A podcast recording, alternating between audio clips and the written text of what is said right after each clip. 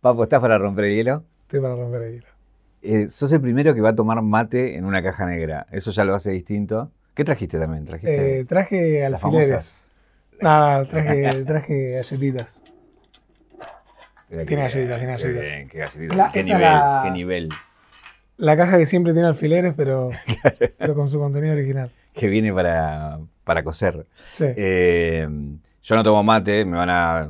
No tomo mate, no es por no, no es porque No, no, se no lo pasa compartiría. Pero bueno, esta nota está marcada días después de haber llegado a la final mundial de póker y sos séptimo en el mundo de póker. ¿Puedes explicar un poco? Digo, vamos a ir parte por parte, pero ¿en qué momento estás? ¿Bajaste? ¿Entendiste lo que pasó? Creo que no del todo todavía, realmente. Eh,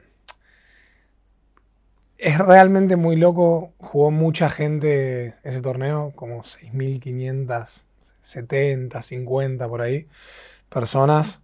Gente muy, muy buena. Y llegué a una instancia increíble. Muchos días de juego, muchas horas de juego. Eh, muy loco y, y también muy agotador para el cerebro. Así que creo que todavía no lo procesé realmente. Un viaje, un viaje. Una vida, un recorrido. Una reconstrucción. Caja negra. Caja negra. Todo queda registrado en la memoria. Quiero ir el principio. Eh, ¿Cuándo empezás con el póker? Eh, empiezo con el póker con mi hermano. No tendría 12 años por ahí. Mi hermano jugaba con sus amigos por dos pesos, literalmente, ahí en- comiendo una pizza o algo. Y yo los miraba y quería aprender. Jugaban al póker cerrado, el de cinco cartas. Y me empecé a sentar con ellos, me enseñaron a jugar y jugaba a modo de gracia. Y con el pasar de los años apareció en la tele eh, el póker de dos cartas, el Texas Hold'em, y me llamaba mucho atención todo como el show, ¿no? Los lentes, la plata arriba de la mesa, los sombreros, como todos unos personajes. Y le empecé a prestar atención, me compré un libro de póker y, mm, que se llamaba La senda del jugador. Era lo más cercano que encontré a aprender póker, digamos, uno de los pocos libros que he leído en mi vida. Y aprendí como lo más básico de- del juego y empecé a jugar. De, de ahí, ¿cómo llegas a.? Digo, en el medio, ¿qué se hace? Uno quiere llegar a un mundial, ¿qué hace? Sé jugar al póker. Bueno, ¿ahora qué hago? Ok, no te quería aburrir, no. Eh, empecé a jugar con mis amigos primero. Eh, nos compramos tres, cuatro amigos el mismo libro, jugábamos, compartíamos, hablábamos. Después empecé a jugar online ya un poquito más grande, eh, torneos gratuitos, que si ganabas te daban 3 centavos de dólar, 2 centavos, 1 centavo. Y con eso empezamos como a hacer nuestra banca, digamos, para jugar. Y mm, ya a los 18 empecé a jugar en el casino, digamos. Las mesas con, no sé, creo que eran 200 pesos en ese momento. Y bueno, y de poco con el tiempo me anoté en algunos torneos, en el circuito argentino de póker. eh, el primer torneo que jugué fue un evento secundario, siempre está el evento principal y como un second chance, que es como el segundo intento que vale la mitad. Y me anoté, me fue bastante bien. eh, creo que metí mesa final. Mucha suerte, mucha suerte tuve, la verdad. Y, y nada, me empecé a interesar y conocí un montón de gente del ambiente y empiezan a enseñarte y empezás a encontrar contenido online y videos y blogs y páginas, foros, eh, ver, ver, ver, ver, muchas repeticiones de mesas finales y demás. Y bueno, nada, a mí me, me encanta, me apasiona, me fascina, o sea, es una de las cosas que más disfruto en la vida, jugar al póker, la verdad. Y mm, ya había jugado el Mundial de Póker hace dos años, pero este sentía que era mi momento, como lo venía diciendo, que era el momento que más preparado estaba mentalmente, físicamente, también con el cambio que tuve, todo. Y sentía que tenía que ir. Y, ¿Cuán- ¿Cuánto había llegado al anterior? eh, ¿Cómo salí? O sea, perdí en el día 2, no llegué Ah. ni a entrar en cobros, digamos. Eh, estos fueron, creo, nueve días este, esta vez. Eh, no, una diferencia tremenda. Por eso, ¿por, por qué tanta fe, digo? No, no, digo, me sentía como muy, muy bien mentalmente, muy bien físicamente, como muy concentrado. Jugué mucho también este año al póker online. Estaba con mi ingreso en Poker Stars, que ahora soy embajador de la marca, que también fue un sueño cumplido. Como viste, cuando sentí que se alinearon los planetas, De hecho, hice un blog y desde el primer día del blog dije voy a hacer mesa final del evento principal. Una locura. Contame eso, llegás allá y bueno, los días que bueno eh, van pasando, vas avanzando. ¿Qué me puedes contar de, de antes de la final, digamos, no? Y mm, en el día 2, o sea, tuve un día 1 que estuvo muy bueno, que un dato muy loco es que una persona que juega conmigo el día 1, que juega increíble, le digo, qué bien que jugás, cuando termina el día, ojalá nos veamos en la mesa final. Nos tocó en la mesa final. Increíble. O sea, la chance es, pero extremadamente baja. Eh, en el día 2 eh, había avanzado bastante bien en fichas y pierdo una mano extremadamente importante que básicamente bajé al 96% de probabilidad. O sea, mi rival lo salvaban dos cartas. Eh, y bueno, y le salió la carta que lo salvaba. Y fue un golpe tremendo porque era un pozo gigantesco, tipo a quedar con un montonazo de fichas, a quedar con nada. O sea, quedé con ocho sillas grandes que son nada. Y nada, estaba así, temblando más o menos. Un torneo que si perdés no podés recomprar ni nada. Y creo que incluso publiqué, si me doblo, si me doblo la vuelvo a hacer, o esta historia ya la conozco, o algo así. Y nada, se dio todo, como que se alinearon los planetas. Y algo muy loco es que después en un día 5, creo que fue día 6, meto una mano muy parecida al revés. O sea, yo meto dos outs, o sea, dos salidas. Tenía dos cartas que me salvaban y me salvan la última carta. Eh, a mí, muy loco. Ahí pasó que, bueno, vos venías alguna manera comunicando lo que iba pasando. Sí. Vos decías, manden buenas vibras, porque también no todo el mundo entiende, pero bueno, su buena onda llega. Claro. Y la gente empezando a averiguar qué estaba pasando, qué estabas haciendo, y veía, che, parece que le está yendo bien y que está llegando a un lugar importante. Ahora, en uno de los blogs vos hablás que tenés un coach. Sí. ¿No? ¿Cómo es eso? Eh, me empezó a coachar hace poco un jugador, no voy a dar el nombre por las dudas porque no le gusta dar coach, es de los mejores jugadores del mundo, es increíble, es un monstruo. Eh, y, y nada, básicamente me, o sea, repasa como mis métricas, mis estadísticas, bueno, acá estás jugando en esta posición de más, acá de menos, acá podrías mentir un poco más, acá podrías mentir un poco menos, podrías pagar un poco más, por qué hiciste tal cosa, qué opinás si en vez de hacer esto hiciéramos esto otro, o sea, tiene mucho, mucha parte técnica el póker, ¿no? Mucha parte matemática. ¿Y lo anímico también te juega? ¿Lo anímico? Sí. Sí, todo tiene que ver. Para mí la, o sea, la emocionalidad tiene muchísimo que ver. Son jornadas súper extenuantes, súper largas. Eh, si no estás alineado mentalmente, en un segundo podés tirar el, como todo el esfuerzo por, por la borda. También tienes ahí como un paralelismo con el freestyle, ¿no? De tomar decisiones todo el tiempo o no. Yo creo que como que se me retroalimentan las dos. O sea, el freestyle me sirve en el póker y el póker me sirve en el freestyle, ¿no? Como que el freestyle creo que me volví mucho más frío con el tiempo a la hora de batallar. Y en el póker muchas veces pasa que, sobre todo en vivo, que te quieren intimidar de alguna manera y es como, yo los miro como, bro, a mí me grita de toque en la cara. O sea, está todo bien con vos. O sea, no pasa nada, pero no me, no me intimidas porque me mire con los ojos grandes, ¿viste? yo qué sé. ¿Qué pasa cuando, nada, confirmás que llegás a esa mesa final? ¿Qué te pasó por la cabeza, por el cuerpo, sabiendo que te sentabas en el lugar más importante, digamos? Creo que fue la segunda o tercera vez en mi vida que lloré públicamente, digamos. Eh, fue el único momento en el que realmente caí de lo que estaba pasando. Después fue todo como una simulación, pero en ese momento, cuando quedábamos 10, la mesa, esa era la mesa final no oficial. La mesa oficial es de 9. Cuando quedábamos 10 y ya vi la cantidad de fichas que tenía y había uno que estaba ahí como respirando sus, últimos segundos, eh, era como, lo logré, qué increíble. Creo que, no sé, creo que fui el sexto séptimo latino de la historia en meterme esa final en el, en el evento principal del Mundial de Póker. Y nada, haberlo visto tanto tiempo, tenido en la tele, en internet, haberlo seguido tan de cerca y de repente, me acuerdo que en un momento como que tocaba las fichas, las grandes, las de un millón y las de cinco millones, que son muy grandes, y como para caer en la realidad de que, de que estaba jugando con esas fichas, me ser increíble, o sea, arrancás con 60 mil puntos y estaba como jugando con las fichas de 5 millones y, y, un millón de puntos y fue nada, nada, increíble, la verdad que no, no sé, impresionante. A ver, para, para poner en contexto, es, es un mundial de póker, o sea, no hay más grande en eso en el- que, que eso en el póker. Digo, ¿argentinos cuántos llegaron ahí? ¿Llegó alguno? Eh, Damián Salas eh, salió séptimo en el evento presencial, digamos, de la Serie Mundial de Póker, igual que yo. Eh, y lo ganó en su versión online, digamos. Eh, cuando no se hizo por, por el tema COVID, se hizo online y él lo ganó y después jugó un mano a mano final, que lo ganó también. Leyenda de Mensalas de Póker. Eh, pero creo que soy el, el segundo argentino en la historia, digamos, que hizo una mesa final del, del mundo, digamos, de póker. Contame esa mesa final. Ya con toda esa adrenalina encima, con...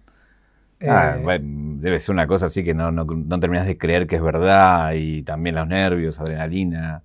Sí, fue, fue muy raro, fue súper duro, la verdad. Eh, como que yo estaba muy cansado y históricamente siempre se hizo como los November Nine, se le dicen a los nueve finalistas, como que la mesa final se hace en noviembre, ¿no? Tienen como unas semanitas para, para prepararse y demás. Y esto fue como, bueno, terminamos mesa final, digo, bueno, a ver cuándo jugamos, jugaremos la semana que viene, no sé.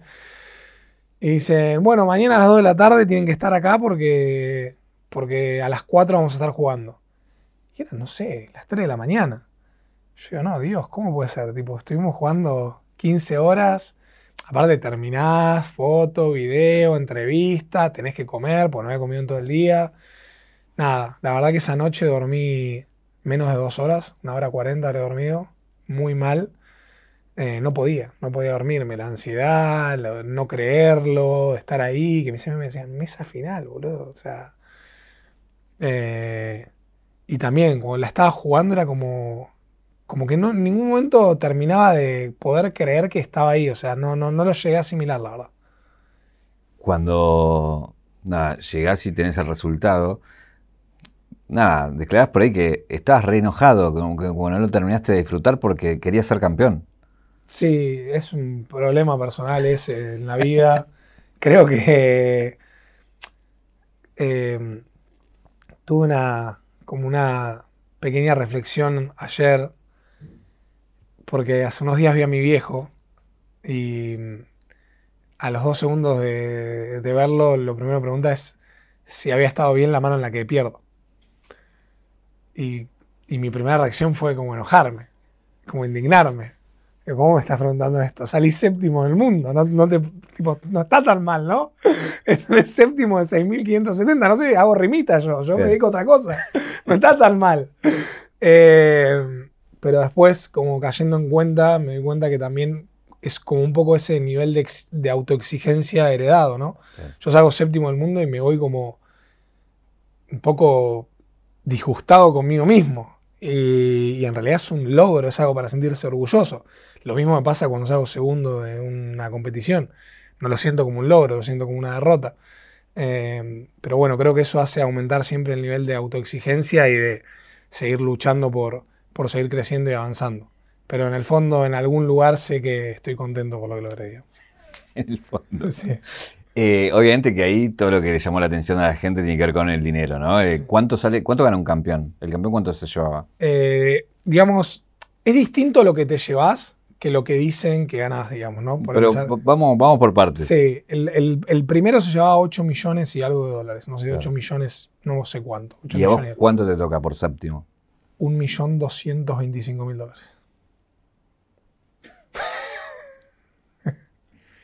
Es un montón, Sí, es un montón. es un montón. Sí. O sea, ¿caíste de eso? No, eh, te digo, principalmente eh, es el hecho de no me gané 1.225.000 dólares. Ese es el premio. Después está como la parte real, que es, nosotros los jugadores de póker tenemos que administrar eh, la banca, digamos, ¿no? Vos, cuando te sentás a jugar un torneo, tenés que invertir dinero para jugar. Entonces, si vos tenés que jugar un torneo ese torneo la inscripción vale 10.000 dólares. Yo no tengo 3 millones de dólares para andar pagando 10 mil dólares de mi bolsillo. Entonces, lo que se hace es se vende participación. Yo te digo, che, Julio, voy a jugar este torneo. ¿Te gusta como juego? ¿Por qué no me avisaste antes? Claro, ¿entendés? Y me decís, bueno, papo, te doy mil dólares y te compro el 10. O te doy 1500 y te compro el 15. Bien. Entonces, ponele, te vendo a vos el 10, el 15 a, a Stuart y el 5 de toque, ¿no? Bueno, y ahí vendí el 30. Pero después, además de lo que vos vendés, lo que pasa es que pasan los días y vamos avanzando. Y a medida que vas avanzando, te vas fijando, che, ¿cómo te está yendo, Julio? Y pasé el día 3 con 50 hacia grande. ¿Vos cuánto tenés? 48. Ah, che, ¿cruzamos 5%? Dale. Y después nos vemos el día 6. Che, ¿cruzamos 5% más? ¿Por qué? Porque si vos perdés o yo pierdo y alguno de los dos mete el bombazo, después nos zafamos el uno al otro, ¿entendés? Y te llevas una participación. Entonces ya de entrada, eh, yo arranqué el torneo con un poquito más del 30% de la acción vendida, con el 32% de la acción cruzada y eh, después lo que es, si vas a cobrar lo que te sacan ¿no? de retenciones. O sea que para arrancar a hablar es el 30%. Entonces, como que mediáticamente ganó un millón doscientos mil dólares. Yo digo, por Dios, que no la gente no piense que estoy volviendo a Argentina con una mochilita con un millón doscientos, me van a venir a partir al medio, no traje un mango, no es esa la plata, y ni aunque, ¿entendés? Pero. ¿Dónde está el premio? Vamos a lo importante. El premio está en Estados Unidos, o sea, en, las cajas del casino. Y ahí se queda de momento y cuando salgas, o sea, sale de ahí a una cuenta de bienes raíces, compra una casita en Estados Unidos, se pone en alquiler y que le quede a mis hijos para el día de mañana. También para seguir un poco con los pies en la tierra, poder seguir trabajando en mis cosas y no decir, ah, bueno, no sé, me quedaron 400 mil dólares, eh, ahora me tomo un año sabático, ¿viste? Y en dos años tengo que salir a pedir laburo. Bueno, por eso es interesante aclararlo, digo, de que vas a dejar la plata allá, de que vas a invertir allá, también para que nadie sepa o, piense o pecule que vos andás con eso encima, digamos, ¿no? Sí, yo al principio como que llegué bastante asustado y paranoico también porque como que abría Twitter, abría Instagram y todo era el rapero que ganó un millón doscientos mil dólares, cada cosa leí, hasta pusieron que traducía canciones de Papo Napolitano al rap y que nada, nada, cualquier cosa, pero... Eh, Después cuando como que bajo en mí realmente digo, yo creo que la gente que, roba, que hace golpes, digamos, hace un estudio de inteligencia y con que investigan dos segundos saben que realmente ese dinero no entró nunca acá y que ni siquiera es ese dinero. Entonces, como que eso me, tranquiliza de cierta manera.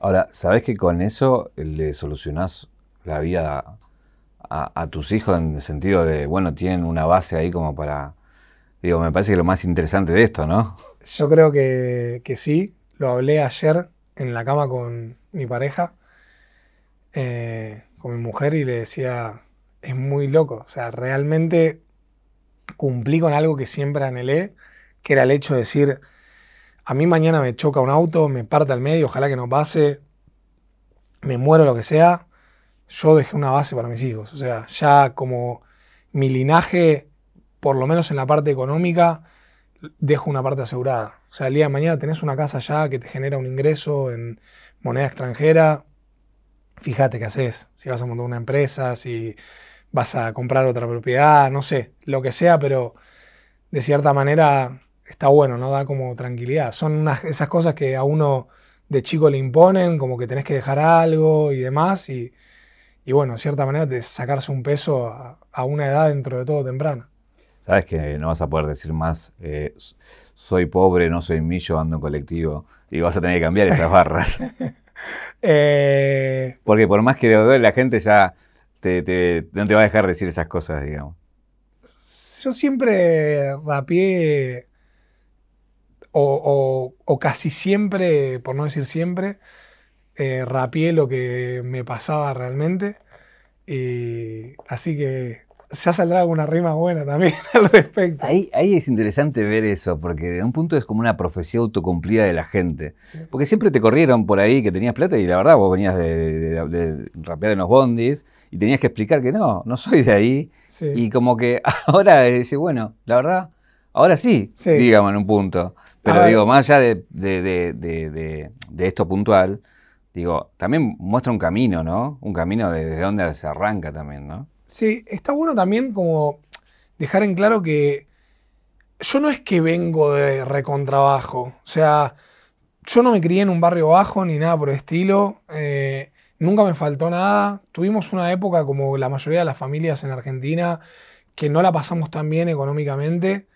Pero la verdad que mis viejos siempre se encargaron de darme una buena educación. Alimentación, siempre tuve la opción de trabajar con mi familia.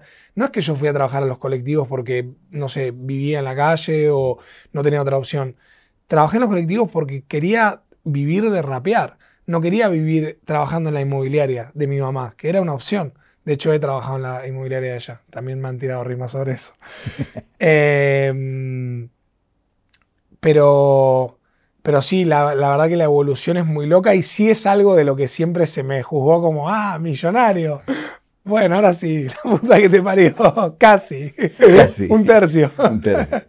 Em, ya volveremos por ahí a tocar esos puntos, pero quiero ir a algunos hitos que mm, lo interesante creo que también es, digo, jugás al póker, llegas a una final del mundo. Streameas, streameas con los mejores. Haces freestyle y llegas a campeón. Es como que da la sensación esto, ¿no? De que cosas que te propones lográs, ¿no? Ahí hay una, no sé si una obsesividad, una búsqueda, un, no sé, un hambre que, te empuja, ¿no? Yo creo mucho en la energía. Eh, para mí ya no es ni una creencia, es como una realidad y, en el poder de materialización de las cosas. O sea, yo creo que lo pienso y sucede y la verdad que casi así me pasa, pero también creo que cada uno puede hacer lo que quiera, lo dije siempre y siempre fue como mi, mi política en la vida, como, bueno, quiero rapear, bueno, voy a rapear, voy a rapear todo el día y voy a intentar de rapear con los mejores y voy a intentar de salir campeón. Bueno, voy a streamear, voy a hacerlo bien, voy a, ver cómo podemos hacerlo de más calidad, más profesionalmente. Bueno, ¿cómo hacemos para mejorar esto? Bueno, vamos a jugar al póker, ¿cómo hacemos para mejorar? Y siempre estoy intentando eso, como de, hacerlo de manera más seria, ¿no?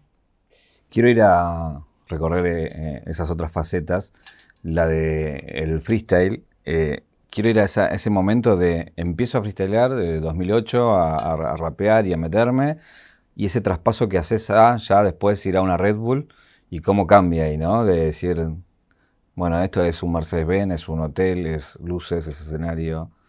Fue increíble, la verdad que Red Bull, aprovecho a mandarles un beso porque a veces la gente piensa que tengo una mala relación con ellos y, nada que ver, porque Red Bull puso fichas en la escena del freestyle. Cuando nadie había puesto fichas en, la escena, las puso. Ahora es fácil venir y, sí, soy promotor del freestyle, que las marcas vengan y apoyen y avalen. Pero a mí en el 2012 me trataron como si yo fuera Eminem. O sea, yo rimaba mate con combate y, gracias. Eh, ni siquiera estaba, no sé si estaba listo para una Red Bull y me trataron como si realmente fuera Eminem. O sea, me fueron a buscar en un Mercedes-Benz a terminal, me llevaron a un hotel cinco estrellas, me recibieron, señor Papo, sí, su pack de energizante, su remera, un itinerario. No había visto un itinerario en mi vida. Estas son la lista de actividades recomendadas, van a comer acá, así, asá. La verdad que fue una experiencia increíble y fue como, wow, este mundo existe. Yo no sabía que existía. Tipo, quiero ser parte, voy a mejorar. Eh, fue súper como inspirador para, también para meterle más, ¿no? Ya que te aprovecho y te tengo acá, voy a ir por hitos. Sí. Un hito es código, ¿no? Esta cosa de, de, esos enfrentamientos en esos años. ¿Qué mirada tienes hoy de eso? Yo creo que la historia, o sea, lo que sucedía en ese escenario era mucho más grande que Código Papo o Papo Código. Eh, había como una lucha por, por liberar la escena eh, del grupo al que él pertenecía, de cierta manera, ¿no? O al menos en ese momento yo lo consideraba así. Em, hoy como mucho más avanzado en edad y demás, te digo, Código es eh, o fue el mejor freestyler de Argentina y de habla hispana por escándalo. O sea, yo le gané por contexto, por casualidad, pero como freestyler no se le acercó nadie nunca. O sea, es una leyenda. Eh, una final que se pierde y después, unos años después, 2017, la revancha eh, y lográs el, tan anhelado campeonato. ¿Qué lectura tenés hoy de ese momento que me imagino que fue bisagra también para vos, no? Pasaron muchas cosas en el medio. Em, cuando pierdo la final con Sony, em, renuncié a, Claro. En ese momento yo trabajaba en atención al, al público, me iba increíble, muy, muy, muy bien me iba. Y mis supervisores como que no me querían dejar renunciar. Me decían, estás loco, mira tus métricas, mira cómo te va, estás tipo súper bien perfilado. Y me castigué mucho con eso y renuncié. Y dije, voy a vivir el rap, voy a vivir como pueda el rap. Hice una línea de ropa, organizaba algún evento, sobrevivía del rap. Y mientras tanto rapeaba. Pero al otro año pierdo, pierdo con Sheka. Y ese momento fue como muy, muy duro. Porque mm, se me vino toda la realidad encima. No lo logré tampoco estando fuera de mi trabajo y me quedé sin mi trabajo. Estaba económicamente medio complicado. Pierdo con Sheka por mucha diferencia. Y uy. Y estaba por ser padre.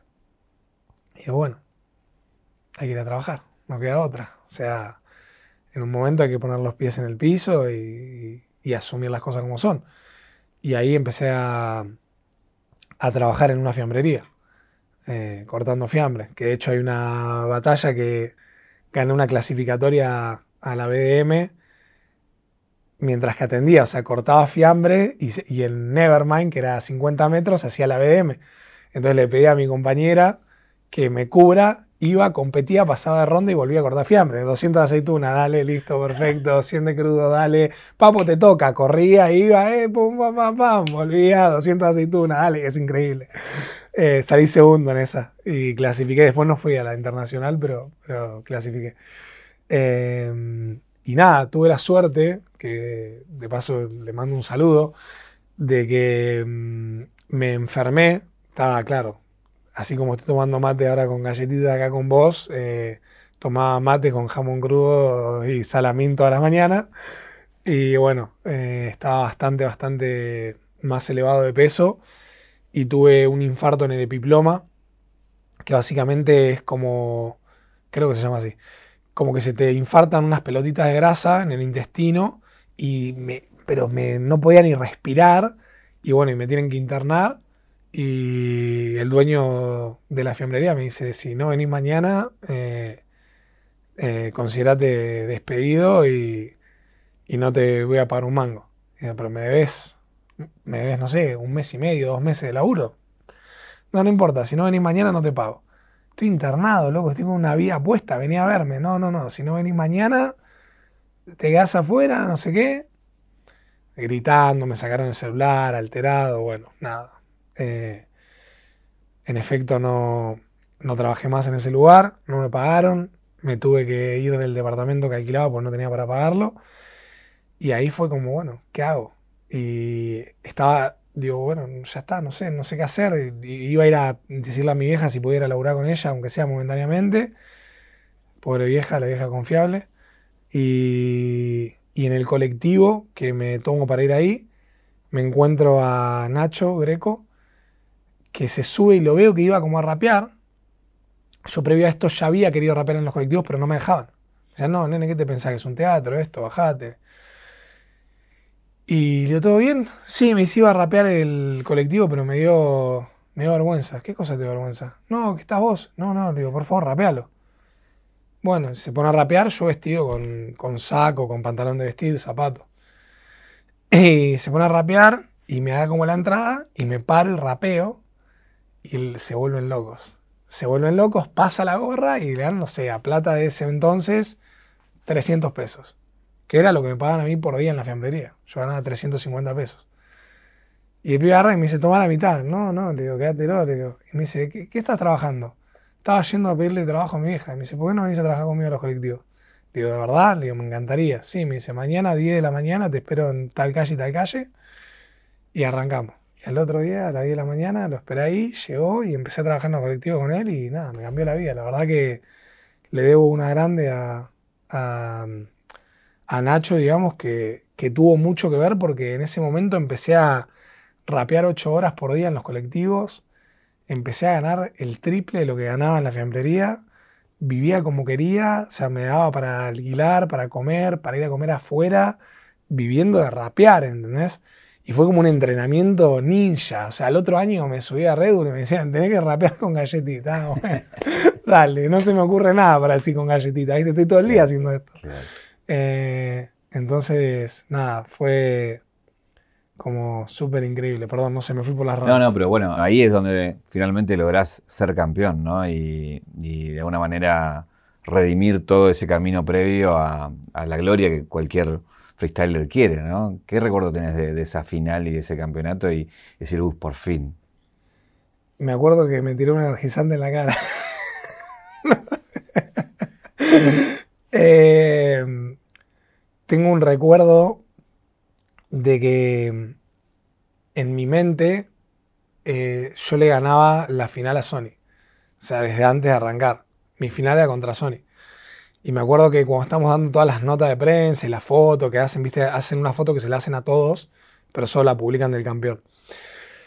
Y viene Sony y me dice, hermano, yo te quiero desear eh, la mayor de las suertes y el éxito para hoy. Y yo ya estaba como un perro salvaje y lo miro y le digo, bueno, yo te quiero desear la segunda mejor de las suertes para vos, porque yo te voy a ganar en la final, le digo. ya loco, ¿viste? Loco malo. Y, y nada, y como que todo el tiempo estaba mentalizado a eso, a que en un momento me iba a tocar con Sony en la final y le tenía que ganar. Y el cuadro se dio para que nos toque a los dos en la final. Y realmente te digo, para mí lo predispuse energéticamente eso, porque en ese entonces yo veo las batallas y Sony tenía un nivel mucho más alto que el mío. Por eso siempre digo que el que sale campeón de Argentina es el que tuvo el momentum, no es que es el mejor de Argentina en ese momento. Yo creo que he salido en peores posiciones estando en mejor nivel y en mejores posiciones estando en peor nivel. O sea, muchas veces depende de, una rima, de una respuesta, de lo que te generó algo. Pero bueno, eh, se dio y fue, fue increíble. Y me acuerdo también de, de Sony, o sea, del mood que tenía Sony, que Sony para él ya había ganado. Y antes de la final me acuerdo estaba cantando un tema con Tata. Y yo lo miraba como, te voy a matar, flaco, ¿qué estás haciendo? Tipo, yo estaba sacando espuma por la boca y Sony estaba diciendo que saquen los encendedores con Tata y, les- y- y el estadio haciendo así con los encendedores mientras cantaba una canción y yo lo estaba mirando con cara te voy a matar, en el baño golpeando las cosas, gritando, viste, llorando, pensando en que iba a ganar, ¿no? Demente. Pero bueno, se dio. Ahí un poco lo, lo mencionabas al pasar de esta cosa de- del malo de la película, ¿no? Que un poco encarnaste ese personaje muchos años, como que la gente te odió, te amó, te odió y te volvió a amar, y es como que ahora ya está. eh, Ya me aceptaron. ya está, claro. Pero bueno, ¿vos jugás con eso o era algo que te lo sufriste también en un punto? Yo como que fui creciendo y viendo las batallas de una manera distinta siempre. Eh, al principio era bastante maldito y solo me importaba ganar, realmente no me importaba lo que le tenía que decir al de enfrente, no, no consideraba nada, simplemente quería ganarle. Y quizás eso me puso en un papel de villano, que de pronto lo adopté y me, me sentía bien siendo el, el villano, ¿no?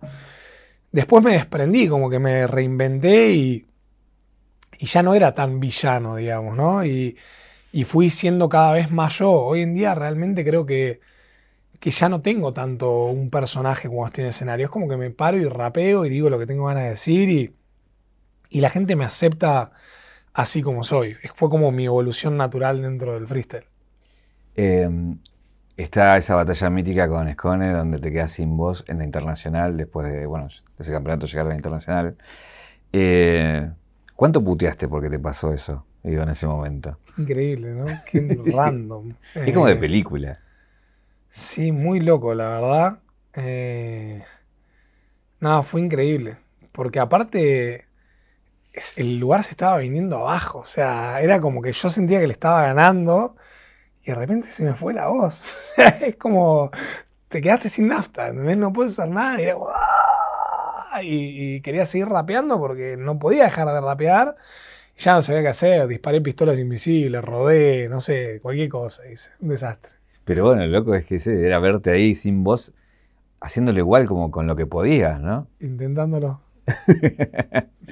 Eh, hay un compañero de ruta en el medio de estos, estos años que es el Leto, ¿no? Eh, que de alguna manera es el que vos empujás a decir, che, vamos a, a salir, vamos a recorrer, vamos a hacer cosas. Cuando estuvo él acá también contó de, de cómo lo sacaste y cómo hicieron esa aventura juntos.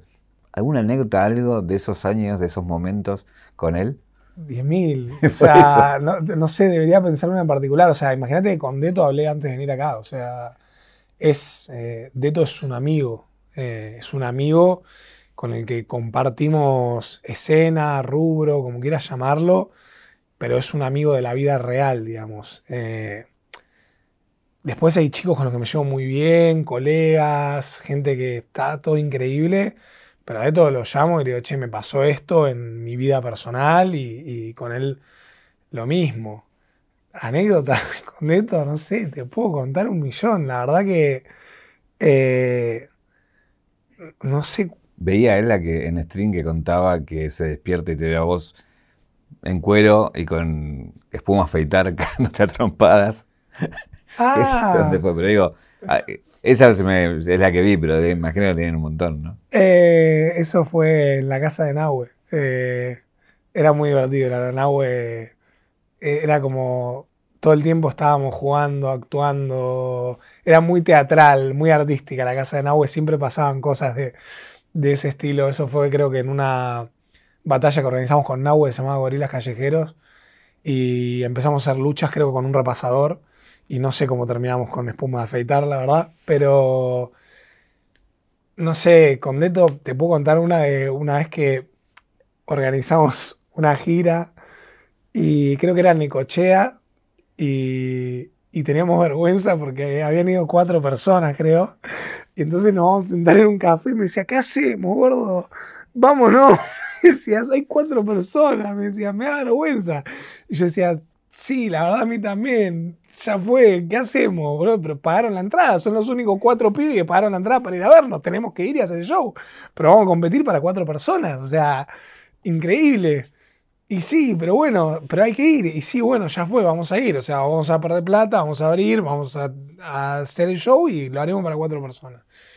Y de repente, che, che, llegaron dos más, ¿viste? Y como que de repente creo que, no sé, llegó a ver como que tía de pronto 40 personas y estábamos re contentos de que había 40 personas que nos habían ido a ver cuando, está, cuando habíamos visto que eran cuatro, eh, pero no sé, tengo mil. La verdad que con Deto recorrimos el país. Eh, a mí me daba pánico volar y de pronto volábamos cuatro veces por semana a un montón de provincias. Eh, nos pasó de todo, de todo, de todo. O sea, de esas 40 eh, personas en Necochea, todo lo que pasó después, toda la explosión que hay hoy con toda la escena, eh, que digo, ninguno de ustedes que fueron los pioneros y que estaban ahí, calculo que les pasó por la cabeza esa masividad y esa locura, ¿no? Que, pasó después. ¿Cómo, ¿Cómo ves? ¿Por qué pasó eso? Yo creo que Deto tuvo mucho que ver, o sea, por empezar, que Red Bull tuvo mucho que ver, porque se hace la Red Bull Internacional en Argentina, 2016, y tenemos nuestro campeón mundial argentino en Argentina. Entonces es como, de pronto todos los ojos estaban ahí. Y era algo divertido, innovador y, y para todo el mundo. Y la gente empezó a poner los ojos en el freestyle. Y de pronto eh, eso sumado a, por ejemplo, al quinto escalón, que fue una muy increíble, que de repente te salía Duki, Paulo Londra, Dani, Replic, Trueno, Litquila, o sea, te estoy tirando así por decir, ¿no? Podemos seguir y hablar de 50 más. Eh, como que de pronto hay un semillero tan pero tan grande en Argentina de, freestylers y que después hacían música y también eran buenos y como que explotó, explotó una bomba de, masividad y difusión y, se empezó a hacer una pelota cada vez más grande y después eh, la FMS que, que, la trajimos a Argentina y, y también, ¿no? Replic, Trueno, Dani, Deto, eh, o sea, unos nombres que realmente hoy lo pensás, esos carteles, y decís, qué locura, ¿no? O sea, ¿cómo no, cómo no va a explotar un nivel artístico de la hostia? Eh, después hubo un cambio en, en esto del, deporte, ¿no? Por alguna manera. Y uno, vos dijiste una frase una vez que era que, lo deportivo iba a matar lo viral. ¿Crees que pasa eso ahora? Sí, yo creo que está pasando. Creo que está pasando. Y, y, y pueden surgir varios caminos puede pasar que las batallas se convierten totalmente en un deporte y que tengan su nuevo público de deporte, digamos, con analistas como está pasando, con eh, deportistas que entrenen 50 horas por día, bueno, 24 horas por día, cómo rimar con mate y bombilla, y, y que tengan como su gente que siga eso, como hay gente que sigue el vole y el fútbol o la natación, pero a mí particularmente... Eh, ponerme a Dani a, delirar en un minuto libre, a Duki a tirarse un freestyle increíble, a Woz, eh, antes que al mejor de los deportistas que te haga 58 referencias increíbles del universo. Eh, pero es lo que me gusta a mí. Entiendo que también tengo otra edad, que, el, el freestyle va evolucionando para bien o para mal, va cambiando y lo respeto y acepto las adaptaciones que va sufriendo y, las miro y sonrío de haber estado cuando esto no era así. O sea, sonrío de haber estado cuando yo llegaba a un evento y éramos 40 personas y 16 éramos competidores y el resto eran nuestros amigos que nos iban a ver y que íbamos perdiendo y muchos se iban y capaz que en la final éramos 10 personas mirando el evento. Y hoy lo, lo puedo contar, puedo contar que lo viví respeto cómo va creciendo y, lo voy a seguir respetando, esté presente, digamos, como competidor o como espectador o como lo que sea. La gran pregunta que todo el mundo tiene es si vas a continuar o no, pero no te la voy a hacer ahora la pregunta, te la voy a hacer más adelante. Quiero que entremos a la parte del stream porque ahí un poco también era lo que decía antes, ¿no? Bueno, te metes al stream y terminás streameando con los más grandes y siendo una figura también dentro del propio stream. ¿Qué te llevó a esa decisión de decir, yo también puedo estar acá? Me pasaba que sentí que durante mucho tiempo como que para hablar o para decir algo siempre se dependía de algún medio. Y muchas veces los medios manipulan a su gusto, antojo, conveniencia la información. Y yo decía, ¿qué es lo que me mantiene lejos de ser mi propio medio? De, tener mi estudio, de sentarme y hablarle a una cámara y que la gente me escuche, digo, no, no tiene que ser tan pero tan difícil. O sea, con un poquito de, de, analizarlo, de seguirlo, de aprender, de sentarme, anotar y demás, tengo que poder. Tuve la suerte de que, de que conseguí un equipo que son, la verdad, maravillosos y que me guiaron mucho en el, en el mundo del stream, que se encargaron de todo. Y yo la verdad que me siento y hablo. O sea, no, no toco un botón. Pero igual también había una preocupación ahí, ¿no? Desde la estética que tenés, desde los fierros, o sea, se nota que había alguien ahí, que imagino que vos y tu equipo diciendo, che, hagámoslo lo mejor que podamos también, ¿no? Yo tengo una teoría, digamos, que es siempre todo de la máxima calidad posible. Después vemos cómo lo, cómo lo, recuperamos.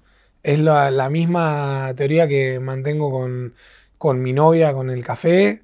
Es todo la mejor calidad posible, el mejor producto posible, que la persona se lleve una experiencia increíble. Si podemos hacer que esto se vea mejor, hagamos que se vea mejor. Si podemos comprar una luz mejor, comprémosla. Si podemos comprar una cámara mejor, comprémosla. Para que lo vean mejor, para que lo disfruten mejor en su casa. O sea, después, no sé, se lo sacamos a alguna marca. De algún lado va a aparecer la plata. Eh, hoy con, también con el tipo pasó que no fue nada, fue un año, pero empezar a streamear con, pegar onda con Ibai, empezar a streamear con él y ver lo que se convirtió él, y vos estando también en ese momento, es muy loco también, digo, ¿no? Como te vas cruzando con la gente que después termina, ¿no? Ibai fue, sin dudas, eh, como una pieza fundamental en mi camino en el contenido en stream. O sea, él me abrió una puerta gigantesca para la cual nunca van a alcanzar las acciones o las palabras para agradecerle. Se lo he dicho pública y privadamente, o sea, miles de veces, pero realmente yo no sé ni si él dimensiona la puerta que él me abrió a mí. O sea, él me dijo, pasa a mi casa, sentate, jugá con todos mis amigos, te comparto toda mi, gente que, que, me sigue. Tomá, termino de transmitir, te hosteo, acá te mando 50.000 personas a que te miren. Está bien, capaz de 50.000 se quedan 2.000, pero no importa. Y así todo el tiempo, che, y voy a hacer esto con Papo, y Papo venía a rapear con De Toque, y Papo venía a jugar a la Mongas, que vienen los amigos. Y de repente era algo de todos los días jugar a la Mongas con Courtois. ¿Entendés? Jugaste con Neymar. Y de repente un día me dijo, amigo, ¿podés estar hoy?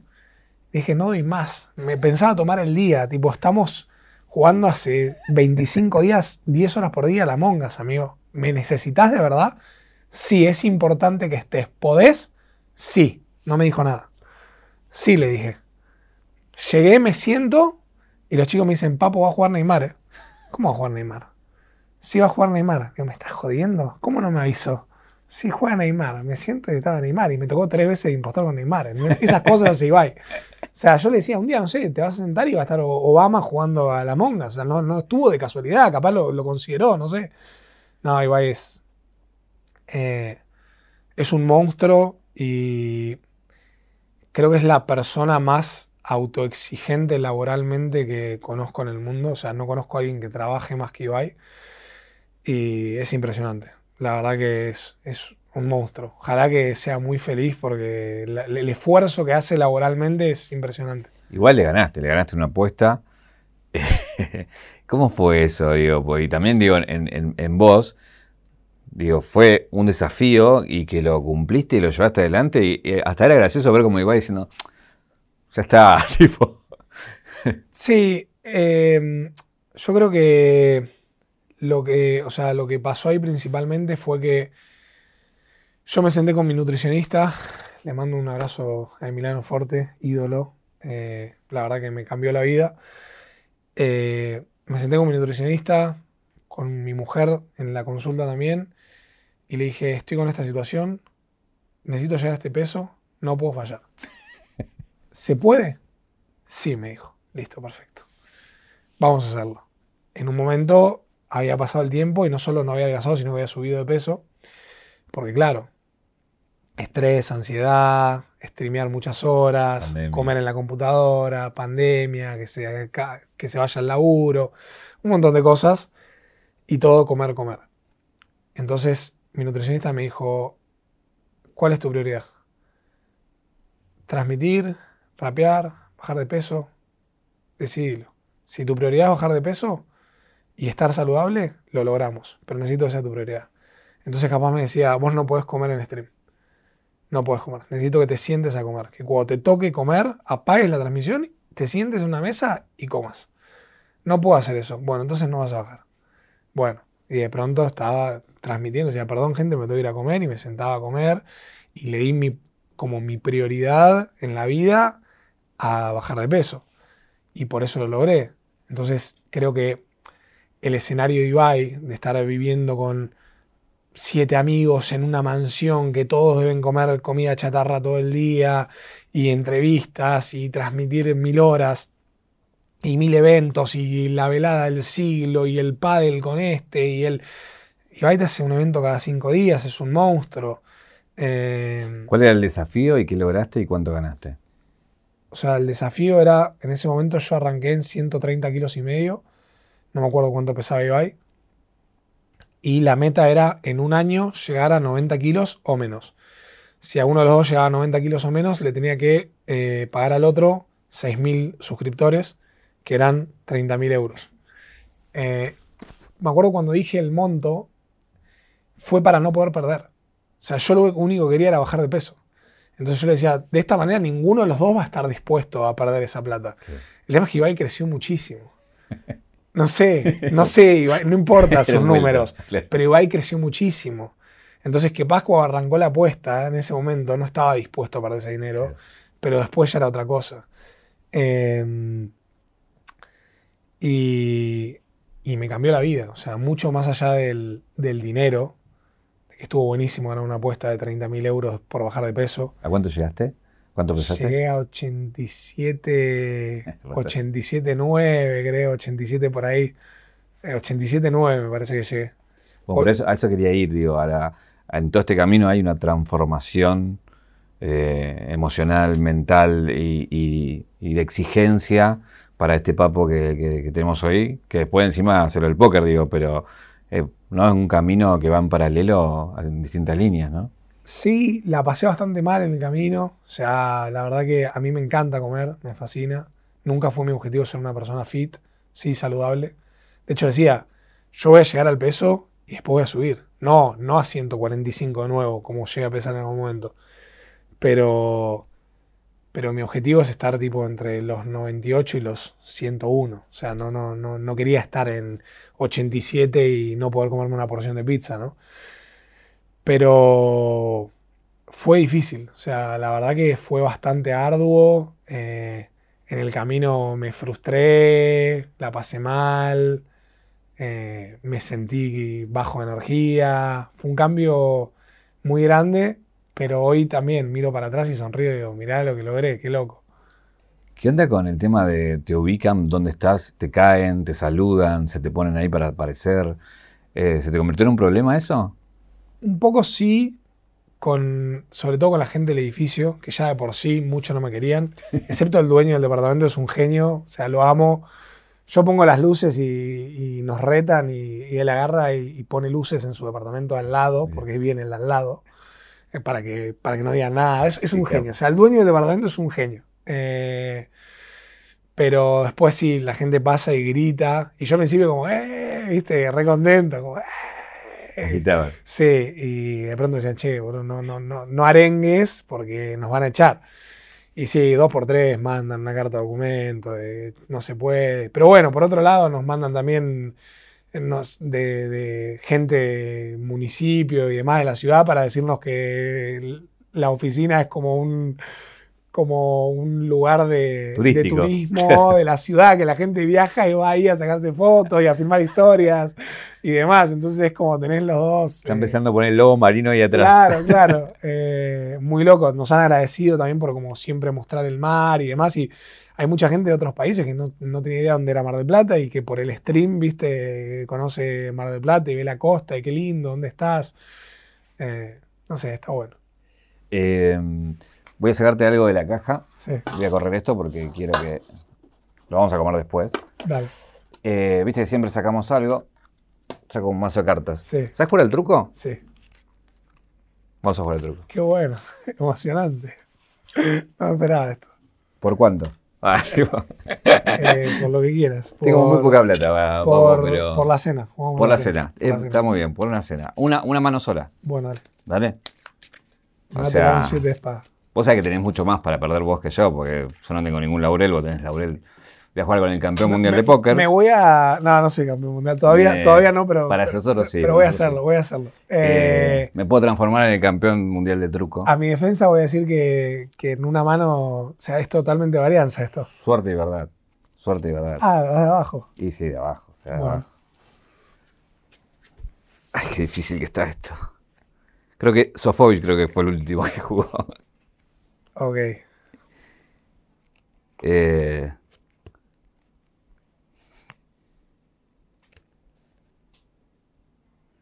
Ay, lo que ibas a mentir. Estoy bastante complicado. La verdad estoy bastante complicado. Eh...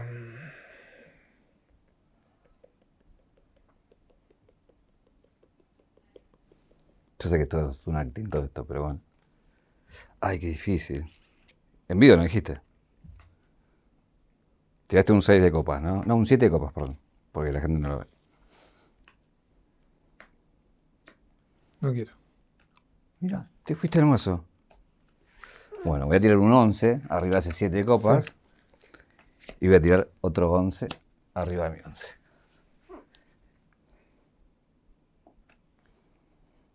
Mata segunda, tercera carta con un 10. Mira, truco. Quiero. Un 6. ¡Vamos, carajo! me mató con el 12, me tira un 10 y me queda un 6, te das cuenta vos. Y bueno, por algo sos el campeón. bueno, te debo una cena. Es una cena. Eh, Qué bueno, vamos, carajo. Me quiero. Porque no tenía, no tenía nada tampoco. Y yo bueno, tenía menos, ¿no? Eh, igual tengo, tenía unas fichas. Sí. Que, bueno, ahora te las voy a hacer, pero bueno, tengo el regalo para vos. Vamos. Que es el 0800 Don Roach. Vamos, qué grande. Siempre dice uno. Bien, vamos. No tenías. ¿No? Mira. Buenísimo. Qué grande. Muchas gracias. No sé si me entrará. Sí, me entra. Acá, está. Emocionante, ¿eh? Me queda lindo. Te queda muy bien. Gracias ahí. 0800 Don Roach ahí, el aval de, de toda la escena, así que emocionante. Bueno, vamos a la pregunta que mucha gente quiere saber, que tiene que ver con tu futuro, porque después de lo que ganas, dicen, bueno, ¿qué va a hacer Papo? ¿Va a seguir? ¿No va a seguir? Se viene FMS. Papo, ¿sigue rapeando o no sigue rapeando? ¿Sigue en el freestyle o no sigue en el freestyle? ¿Sigue en FMS o no sigue en FMS? Papo sigue rapeando. Em, sigue en el freestyle. Y sigue en FMS. ¿Pero cómo va a seguir en FMS? ¿Cómo es eso? Explícame. No sé, yo no dije nunca que me retiraba. A mí de pronto la gente me retiró. Em, de hecho, si te llevo a mostrar mi casilla de mensajes de Instagram es increíble porque la cantidad de agresiones que recibí de gratis, porque yo lo único que hice fue, ok, acabo de ser el séptimo del mundo del póker, necesito procesar esto, ansiedad, estrés, eh, eh, exposición, cómo comunico, cómo les cuento cómo me siento. Eh, en paralelo a que acontecía las dos mesas finales, que quedábamos 18 personas, Stuart, que es socio, manager, todo, me decía, che, ¿qué hacemos con FMS? Yo, que esperen. Estoy jugando quedando 18 personas en el mundial. Pero hay que cerrar. Bueno, manejalo vos. Y así empezó a pasar, empezaron a pasar los días. Y de pronto terminó todo y yo me estaba subiendo un avión y creía realmente que, que no estaba en FMS, porque no se había llegado a cerrar, no sé. Y hace un día sonó el teléfono y me dijeron, ¿pero vos querés estar o no querés estar?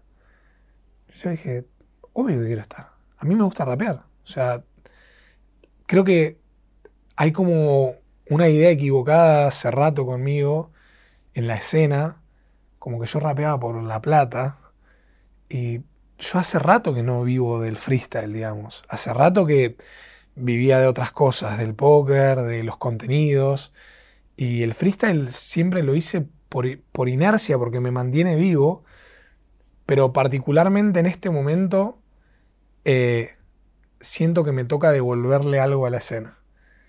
Em, creo que la escena me dio muchísimo, que me cambió la vida y que en este momento, este año particularmente, siento que la escena me necesita parado ahí y yo estoy dispuesto a subirme a ese escenario y dar todo de mí para que disfruten lo máximo posible. Eh, nunca lo dudaste, ni con el premio. No cambia nada. No. Te digo, no, no, no rapeaba por dinero. Nunca lo hice por dinero. El dinero fue una consecuencia de la evolución de la escena. Cuando empezamos a rapear nosotros, lo hacíamos porque amábamos rapear. Y como amábamos rapear, empezamos a rapear bien. Y como el mercado apareció, vinieron a buscar a las personas que rapeábamos bien. Y nos empezaron a pagar. Fue una consecuencia, la fama fue una consecuencia. Nosotros no empezamos a rapear por fama. Hoy en día sí, hay gente que dice, quiero ser competidor profesional, quiero ser famoso. Yo no quería tener dos millones de seguidores. O sea, no, no, no fue una elección. Sucedió y después, bueno, sí, está bien, aprovechemos y fomentémoslo también para vivir de esto, para generar una carrera y demás. Pero yo siempre rapeé porque me gustó rapear. Yo rapeo todos los días en mi auto. Todos los días de mi vida que voy a cualquier lado, voy rapeando en el auto y vuelvo rapeando en el auto. O sea, es parte de mi vida. Rapeo en la ducha. Como cuando tenía 15 años, rapeo en la ducha. O sea, ¿cómo no voy a querer pararme en el escenario a tirar un par de minutos libres? Mientras lo pueda hacer, mientras sienta que, que sigo teniendo el nivel, eh, hoy hablando con mi mujer, le pregunté qué opinaba y me dijo, va a haber un momento en el que no va a ser una opción. Es verdad, va a haber un momento en el que ya aunque quiera no me va a dar el nivel. Hoy todavía me da. ¿Cómo vive alguien con tu trayectoria, con los laureles y con toda la historia detrás, cada vez que se tiene que parar hoy con un cambio generacional, con muchos debutantes? Creo que es la parte más difícil, ¿no? Eh, ver cómo se acerca el final, cómo ya el cambio generacional está ahí, ¿no? Como cada vez girás la cabeza y, y ya no está vos, girás la cabeza y no está Replic, no está Dani, no está Trueno, es como no está Duki, ¿dónde están? ¿No? Y así va pasando y se van uno por uno. Y de pronto mirás y hay un chico de 20 años y otro de 19 y otro de 21 y todos con ganas de sacarte de ahí, de correte, tengo hambre. Y vos capaz estás en tu casa tranquilo, en otro mood, con hijos, con, muchas otras cosas y capaz ellos están ahí de que lo único que quieren es ganarte y está perfecto. Yo también estuve en ese mood.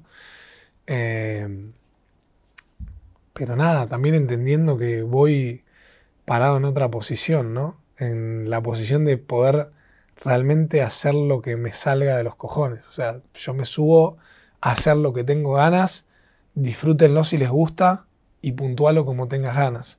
Yo no rapeo para la tabla de nadie.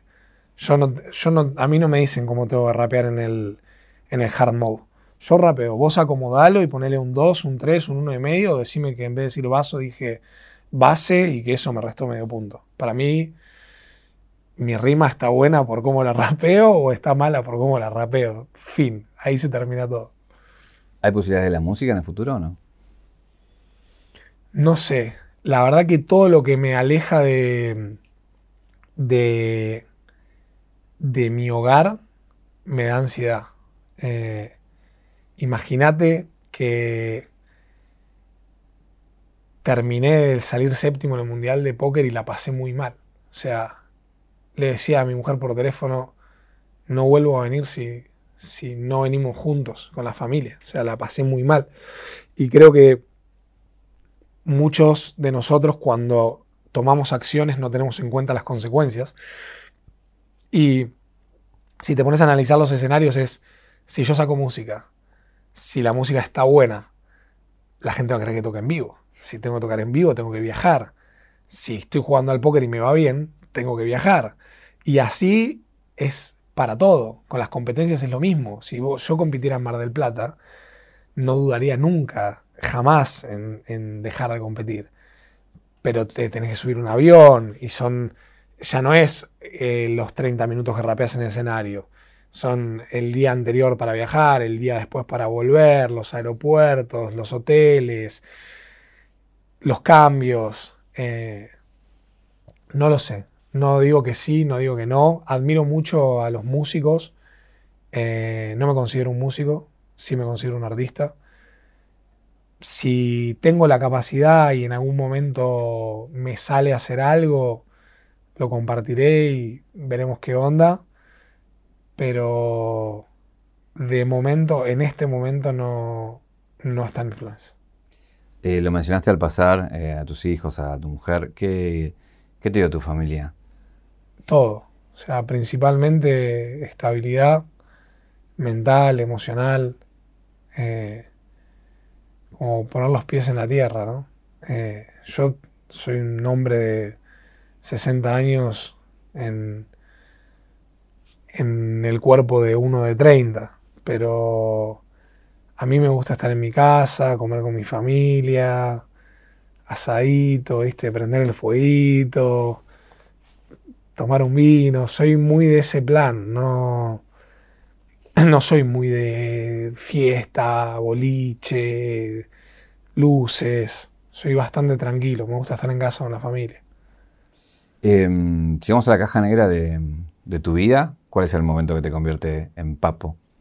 En este papo hoy no sé si es el freestyler, el streamer, el jugador de póker o el que va a sacar música en algún momento. Debería haber pensado una respuesta en este momento. ¿eh? La verdad que vi un montón de entrevistas y no pensé nada, no me la preparé. Em,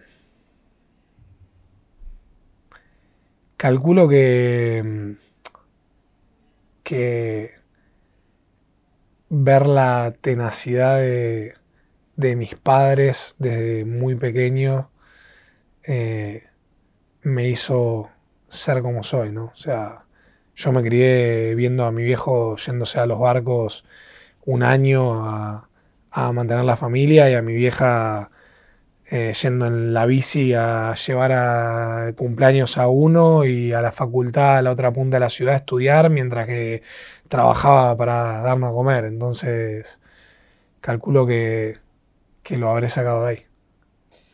Quiero agradecerte por elegir el lugar para contar todo, para, nada, apenas llegado, eh, hablar de la experiencia. Te debo la cena, ya la pagaré.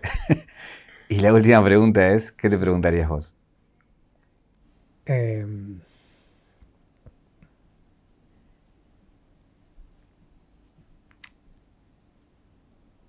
¿Qué podés hacer para ser más feliz? Gracias, papá. Gracias a vos.